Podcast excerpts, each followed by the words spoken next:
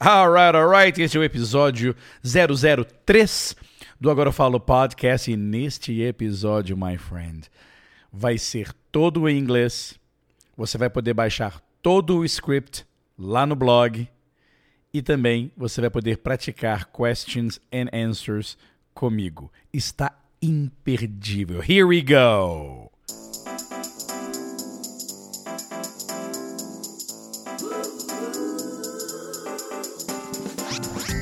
Welcome to the Agora Falo podcast, where you learn English in a way you'll never forget.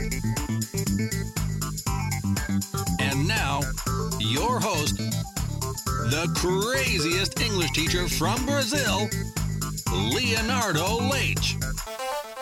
All right, all right, my dear friend, and welcome to episode number three. I am really excited about this podcast.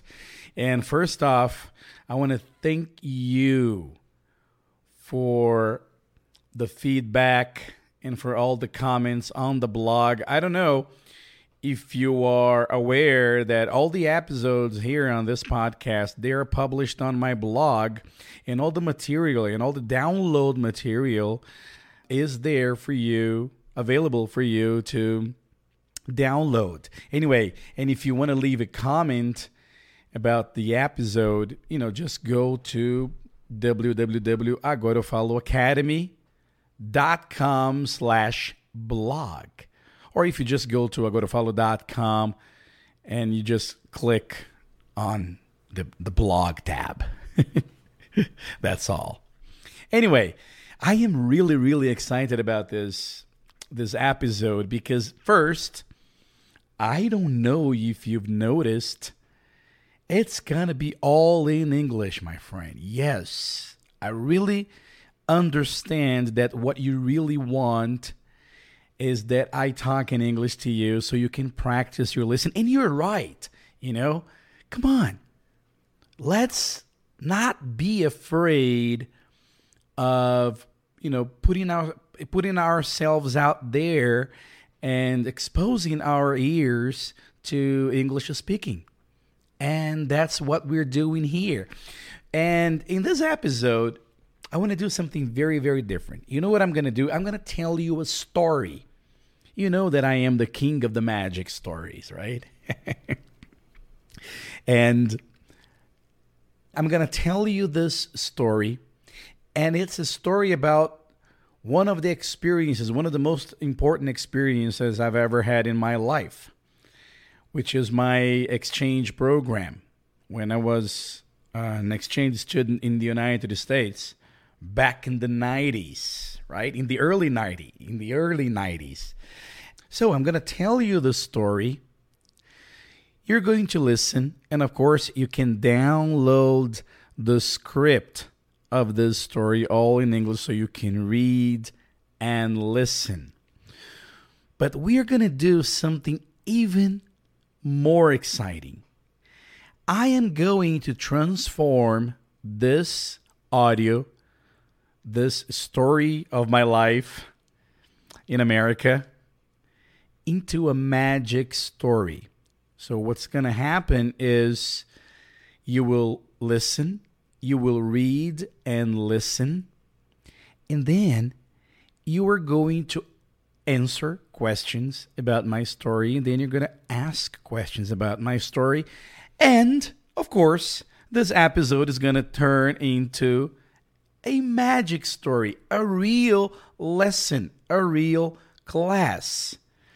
I'm going to try to make it short, though, because, um, you know, we, we can't have a two hour episode because, you know, it, it gets too long. So I'm going to try to to stick to about, you know, 35 minutes to 50 minutes or maybe an hour. Let's see how it goes. So, my intention here is to have you listen to me talking in English to you, practicing English with you wherever you go. So you can be listening to this podcast in the car, you can be listening to this episode in the gym, right? Commuting to work, on the bus, on the train, traveling on a plane. So I want this this podcast to be something really fun for you. And so that's why it, it is so important that you leave your feedback there on the blog. So don't forget to go back to the blog and leave your comment there, which is very simple because all you got to do is go to agorafalo.academy.com slash blog slash the number of the episode, 003. right? Okay, so in this story, I'm going to talk about my exchange student experience, my exchange program. I don't know if you know this, but back in, uh, in 1991, I went abroad as an exchange student to Seattle in the state of Washington in the United States. It wasn't my first experience going abroad. I had already traveled abroad before I went to the United States, which helped me a lot with my English, but you know, the, the big jump start in my English was when I went to the United States. And and before I start telling you the whole story, it's important that you understand that I don't speak the English I speak today because I spent this exchange program in the United States. Uh, so you know that uh, the exchange program lasts only a year and I stayed in the United States longer than a year. And then I can I can tell you a little bit more about that later. But it is very very important that it's not the solution for your English speaking. Okay? You can speak English exactly the way I do. I actually I don't find my English that good. Okay? I really don't. I really don't. I think I make mistakes all the time and uh, sometimes I think my pronunciation is not that good, but something but something is true. I can communicate and people can understand me and I can talk about anything I want and I can listen to people talking about anything they want. If I don't understand what they say, I know how to manage it. So if if somebody says something that I don't understand, I don't panic and and I can get the person, get the message across. Anyway, let's go to the story. Uh, the first part of the story is to tell you when, what part of my life it was. So it was in the beginning of the 90s, it was 1991, and I was 18 years old. Actually, my birthday is on July 1st and my trip was scheduled to the 16th of August of 1991. So I had already turned 18 when I traveled. Why am I telling you about this age thing? It because it was crazy. According to the program, one cannot travel, cannot take this program if he's over 18. And I had applied for the exchange program two years before. So I applied for the exchange program in 1990, 1989, I think. I was 16, 17. And, you know, I took all the tests and I went, you know, I had all the interviews, but nobody told me anything one year later, I was already getting ready for for the university to for the university exams here, what what we call vestibular, right? So I was getting ready for vestibular here in Brazil when I got a call. Well, actually, I yes, I got a call from the guy from the guy who works at FedEx it's one of those express delivery companies FedEx, DHL, TNT, UPS, right? Well, uh, this is so funny. The guy called me, and I was living in an apartment, but uh, when I applied for the exchange program, I was living in a house with my parents, and my parents got divorced, and then I moved, and then I moved uh, back with my mom into our apartment, and so that happened in between. So this guy calls me and said, "Are you Leonardo Leite?" Well, yes. Well, I am blah blah blah, and I work for FedEx, and I've been trying to reach you for about four months, but you you moved out, and I wasn't able to find you until one of your neighbors gave me your phone. Remember, guys, 1991, there was no cell phone, right? And I think that, and I think that my phone number was the same. I think I'm not sure. Anyway, uh, so this guy called me and said, "Oh, I have a package for you." So what's your address? So I gave him the address, and he came to my house and brought this big envelope from FedEx. When I opened it, it was a letter saying you have been approved, and you, you need to make the arrangements. You're you're traveling. You have to be here on the 17th of August, 1991. Well, guess what? I I was reading this document on July 15th.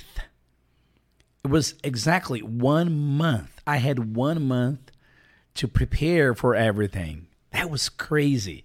It was crazy and and lots of people said, "Oh, come on, you're you're getting ready to go to college. How can you do that?" I said, "I don't care. I am going." Well, but do we have money? And my mom was worried about money because we didn't we didn't have a lot of money, and they said, "Mom." And, and my mom had recently got divorced from my dad, so I had to talk to my mom. I had to talk to my dad, and my dad was going a little better that time. And, and he said okay i'll buy you the ticket. And and my mom said okay i'll help you with the monthly expenses and so on. Anyway i was going. So i went to the rotary. I don't know if i mentioned that i i, I took the rotary exchange student program. So i went to rotary and the lady there said oh boy you're late I mean, you've got a month to go and you have to go. The lady said, I said, I know, I know. So, well, what am I supposed to do? So, they arranged a few trainings with some former exchange students. And, you know, they gave me a sort of a lecture on how things were going to go. Anyway, I was ready to go so I, I, you know i had to oh yeah. I had to cancel not cancel but i had to make arrangements at school so i wouldn't miss that year. And that was my senior year in brazil. Well now i'm not sure if it if it was senior or junior. Not sure if it was uh, second or third grade of our school system here. Anyway and my English was not that good either. My English was not that good. So, how?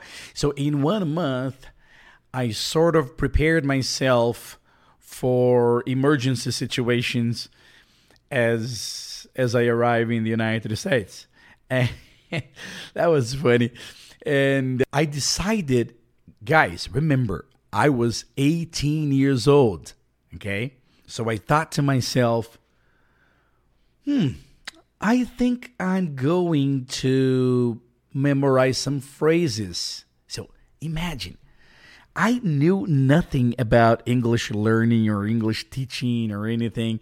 I had already been to to those cursinhos de inglés and and my English was really bad. I couldn't understand very much what people said. I could express myself somehow, but I really couldn't understand what people Uh, you know, especially native speakers.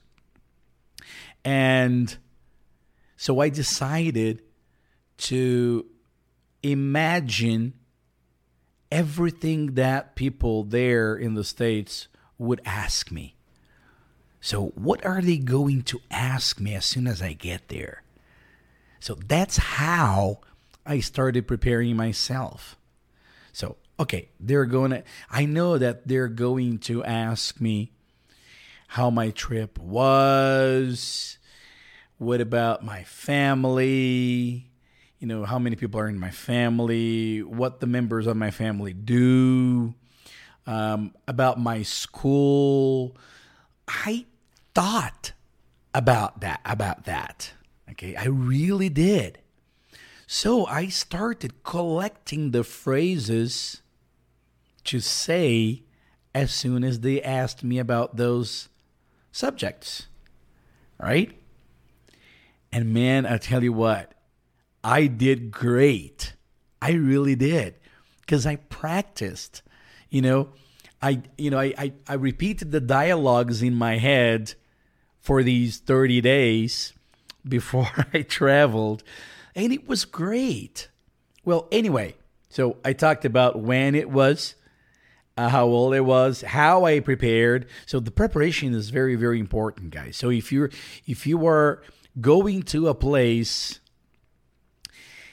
in which you were going, you're gonna have to speak English. Be prepared. Think about the things that you were going to talk about. Um, think about the the questions that people might ask you right okay what are people going to talk to me about what are they going to ask me about and and be creative i mean uh, people normally talk about the same things right I knew that they were going to ask me about my trip. I knew they were going to ask me about my country, my language, my my family. That is a lot of um, things to talk about.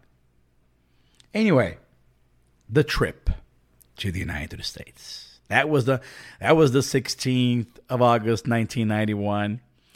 And the, the most interesting part was that uh, some some of my best friends, my best friends, decided to drive me to the airport. Can you believe that?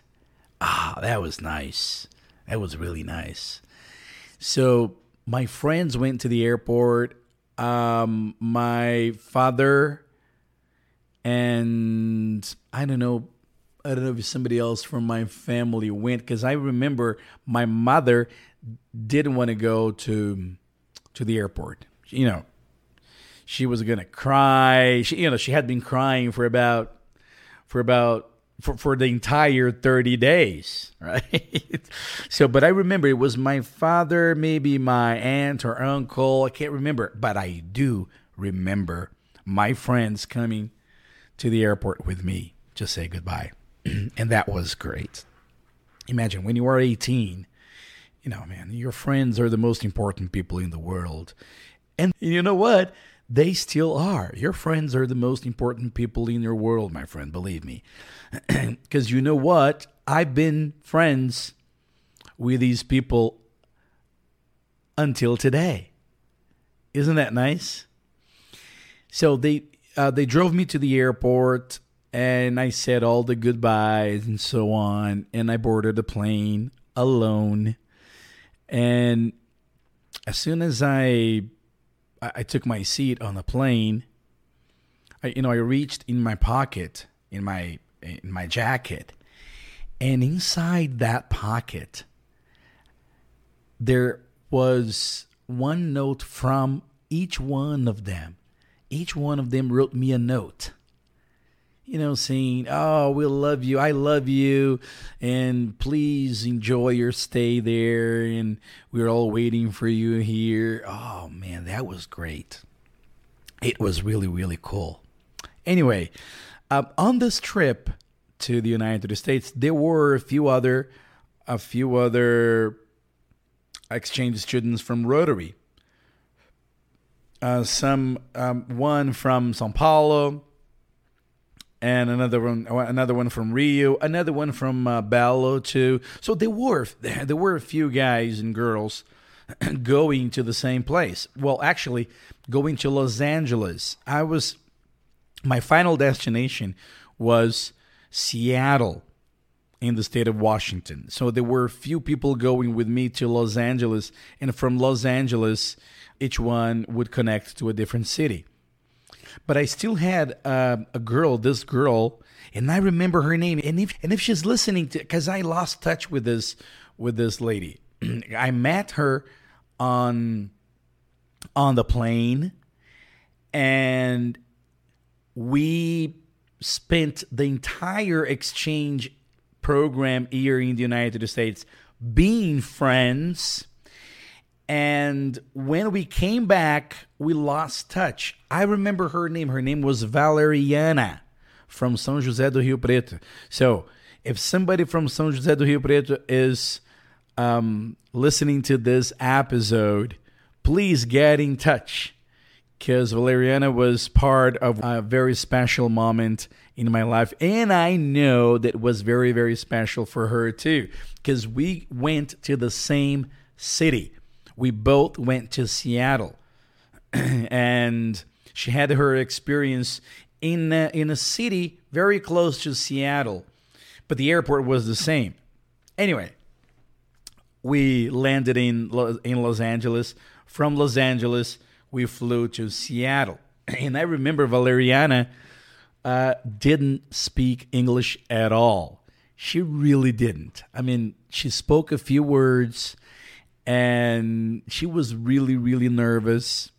But when we got off the plane. We got off the plane and then we met our families. And what do you think happened when I and Valeriana met our families at the airport? What were they doing? What did we talk about? Could I speak English to them? Could Valeriana speak English to her family? In the next episode, I'm going to tell you. so, this first part, I talked about when I went as an exchange student, how old I was, how I got the opportunity, how I prepared, and the trip and arriving in Seattle is going to be on the next episode, right? Okay, good. Well, you heard the first part of the story, and now you are going to practice this story. So read and listen many times, go back, right? Go back on this, play this part again with the story listen and read the story. You can go there. You can go there on the on the blog and uh, read the story. And now you're going to practice a little bit with the magic story with me here. What's the magic story? Leonardo's experience as an exchange student in the United States when he was. I'm not going to tell you how old he was because it's part of the questions. Anyway, so now if if you take a look on, on the PDF, there there's a set of questions. I am going to ask you questions and you are going to answer these questions do jeito que você quiser. É muito importante que você escute a minha pergunta e você abra a boca ao falar. Você já deve estar familiarizado com esta primeira parte da história. And now All you gotta do is answer the questions. Você pode responder com uma palavra, duas, a frase inteira, o que for melhor para você. Se você não conseguir entender a minha pergunta, você volta um pouquinho, escuta de novo, ou você pode escutar a minha resposta. Eu vou, eu vou dar a resposta logo em seguida. Então aproveite o tempo que eu vou dar para você fazer a resposta e isso aqui vai ficar parecendo uma conversa entre eu e você. Are you ready?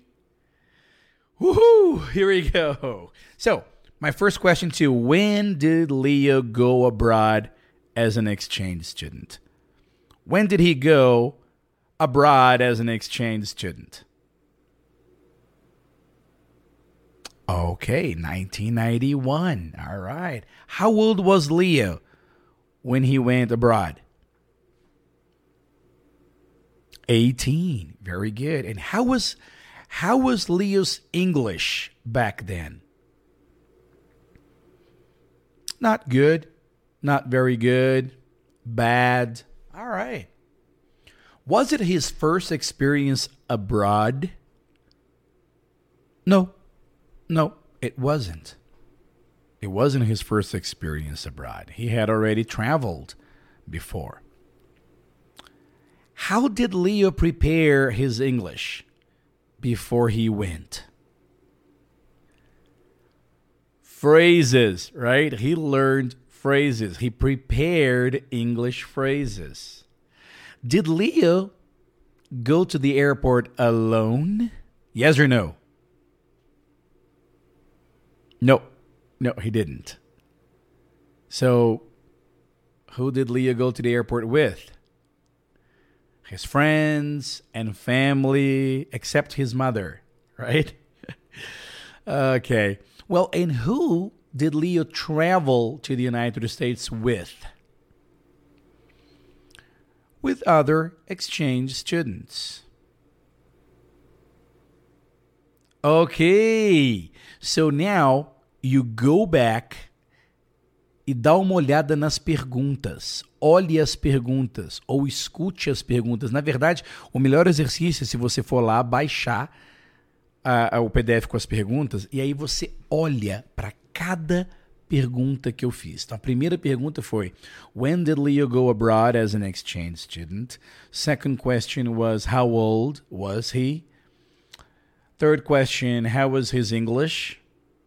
Fourth question Was it his first experience abroad? Yes or no? And then, how did he prepare his English? Right? Uh, next, did he go to the airport alone? Did he travel alone? And finally, who did he travel with? Now, you look at the questions by looking at the question, you start retelling the story. Então aí é o momento de você recontar a história que você ouviu, simplesmente olhando a pergunta. Por quê? Porque eu quero que você consiga recontar essa história sem precisar memorizá-la. Então você vai olhar ali a pergunta: When did Leah go abroad as an exchange student? Só que você vai ler essa pergunta em silêncio e vai falar sobre ela. Well, uh, Leah went abroad as an exchange student in 1991 e logo em seguida a pergunta é how old was he? Então você continua and he was 18 years old e a próxima pergunta é how was his English? E aí você pega e fala Well, his English was not very good. E a próxima pergunta é: Was it his first experience abroad? E você fala, aí você vai continuando. And it wasn't his first experience abroad. He had already traveled before. E a próxima pergunta é: How did he, he prepare for his English? And then you say, Well, he prepared. Um, he, he prepared his English uh, collecting phrases, thinking about what other people would ask him. E aí você fala do jeito que você quiser. Você pode simplesmente lembrar he learned phrases. Right? E a próxima pergunta é did he go to the airport alone? E aí você pega e fala, well, he didn't go to the airport alone, he went to the airport with his friends and family. E a próxima pergunta é did he travel alone? And then you say and and then you say no, he didn't travel alone. Não precisa falar o no, hein? Eu disse aqui no como se fosse respondendo uma pergunta. Você vai olhar para a pergunta Did he travel alone? and say and he didn't travel alone. Ou então, and he traveled with some other um, exchange Rotary exchange students. A próxima pergunta vem who did he travel with? And then you can say, well, he traveled with Valeriana or he traveled with other exchange um, students. Você entendeu o que, que você deve fazer? Então, como é que você pode usar este episode, this podcast episode, como prática para sua escuta e fala? Primeiro você vai treinar a sua escuta, listening and reading a história que eu acabei de contar, que está lá no blog. Você pode baixar esse material junto com esse áudio. E aí você vai responder as minhas perguntas como se você estivesse conversando comigo, e depois você vai simplesmente olhar para as perguntas e recontar a história do seu jeito, porque o que importa é o que você entendeu e recontar a história do jeito que você consegue. Você não precisa contar a história exatamente do que eu, do jeito que eu falei, usando as frases e palavras que eu usei. Você vai usar aquilo que você consegue. Não consegue muito? Usa uma palavra só. Já consegue mais ou menos? Faça a frase. Alright? E nos próximos episódios nós vamos fazer a mesma coisa, porém, ao final você também vai fazer perguntas sobre a historinha que eu contar. Ok? Alright, good. Eu tinha pensado em fazer este episode inteiro, só que como eu vi que ele ficou muito rico e bacana, eu resolvi dividir ele em partes para você ir treinando em partes. Right? So, my dear friend, I hope you have enjoyed. Se você gostou, não deixe, não deixe de dar um, um like ou deixar a sua avaliação no agregador de podcast ou simplesmente ir lá no blog, acessar a página do episode number 3, baixar o PDF e deixar o seu comentário. Eu vou ficar muito feliz em responder. Alright? Thank you, my friend, for listening, and I'll see you then. Bye now.